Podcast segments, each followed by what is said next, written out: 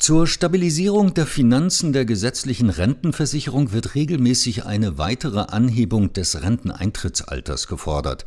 Doch inwieweit hat ein längeres Arbeitsleben Auswirkungen auf die Gesundheit? Zu dieser Frage hat das Deutsche Institut für Wirtschaftsforschung, das DIW Berlin, am 12. Oktober 2022 eine Studie veröffentlicht. Über die Ergebnisse der Studie spreche ich nun mit Mara Barschket, Mitautorin der Studie und wissenschaftliche Mitarbeiterin der Abteilung Staat am DIW Berlin. Schönen guten Tag, Frau Baschket. Ja, guten Tag. Frau Baschket, Sie haben untersucht, inwieweit eine Anhebung des Renteneintrittsalters eine Auswirkung auf die Gesundheit haben könnte. Wie sind Sie dabei vorgegangen und welche Gruppe von Personen stand dabei im Fokus? In unserer Studie haben wir untersucht, wie sich die Abschaffung der Altersrente für Frauen auf die Gesundheit der betroffenen Frauen ausgewirkt hat.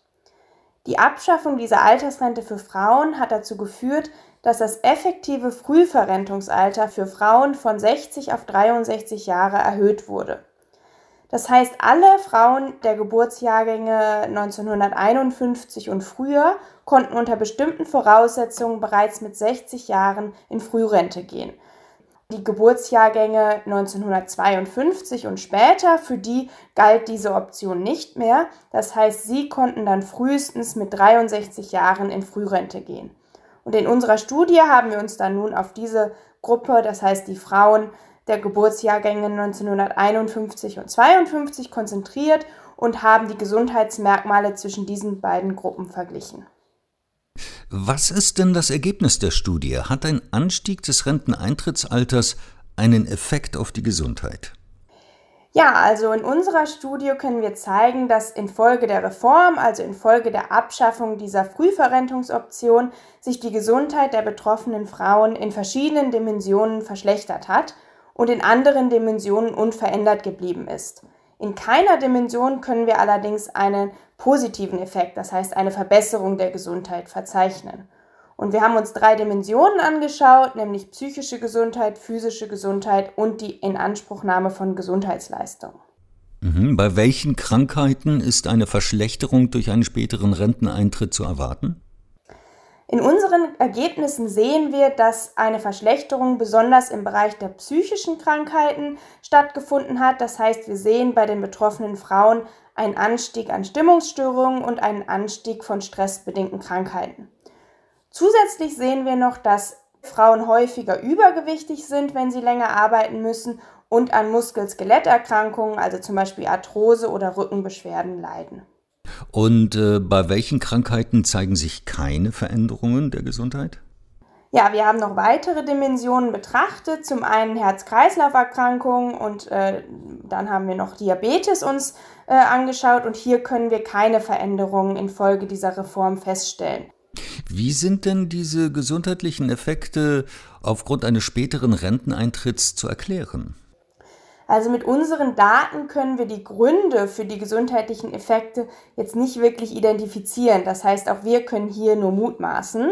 Aber mögliche Erklärungen für den Anstieg bei den psychischen Erkrankungen wäre zum Beispiel, dass Arbeit eben mit zunehmendem Alter belastender ist und dann eben als stressiger empfunden wird, sodass man dann eben hier diesen Anstieg bei stressbedingten Krankheiten äh, sehen kann. Und was natürlich auch ein Aspekt sein könnte, ist, dass besonders Frauen häufig in Pflegeberufen tätig sind, die natürlich auch physisch sehr fordernd sind.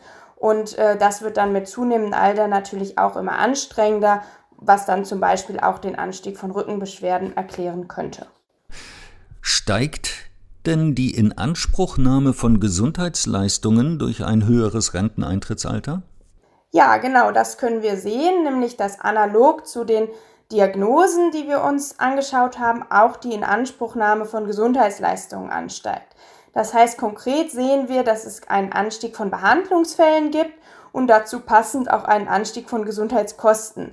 Um genau zu sein, steigen die Kosten im Jahr ungefähr um 14 Euro pro Patientin an. Für ein höheres Renteneintrittsalter werden positive fiskalische Effekte ins Feld geführt. Wie fällt der Vergleich zwischen diesen fiskalischen Effekten und den höheren Gesundheitskosten aus?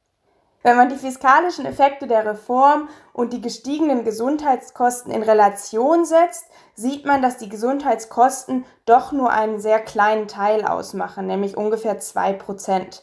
Das heißt, aus rein fiskalischer Sicht ist die Reform positiv zu bewerten.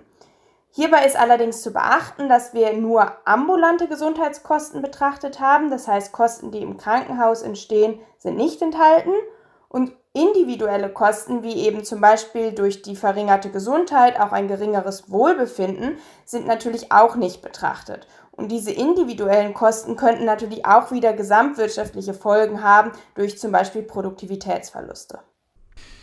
Was bedeuten Ihre Ergebnisse für die Diskussion über die Erhöhung des Renteneintrittsalters? Die Ergebnisse unserer Studie haben sicherlich wichtige Implikationen für die Diskussion über weitere Erhöhungen des Renteneintrittsalters.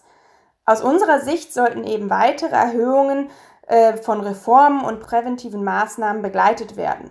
Und unter präventiven Maßnahmen verstehen wir zum Beispiel Investitionen in Gesundheit bereits in jüngeren Jahren, damit eben Menschen darauf vorbereitet werden, dass sie nun länger arbeiten müssen und das könnte dann die Resilienz am Arbeitsplatz erhöhen. Gleichzeitig sollte man auch in Bildung und Weiterbildung über den gesamten Erwerbsverlauf hinweg investieren, da Bildung und Gesundheit positiv korreliert sind.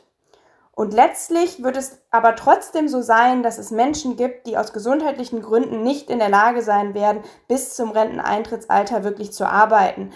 Und deswegen sollten aus unserer Sicht auch Erhöhungen des Renteneintrittsalters mit Anpassungen des Erwerbsminderungsrentensystems einhergehen, damit eben Menschen, die nicht in der Lage sind, länger zu arbeiten, aufgefangen werden und niemand auf der Strecke bleibt.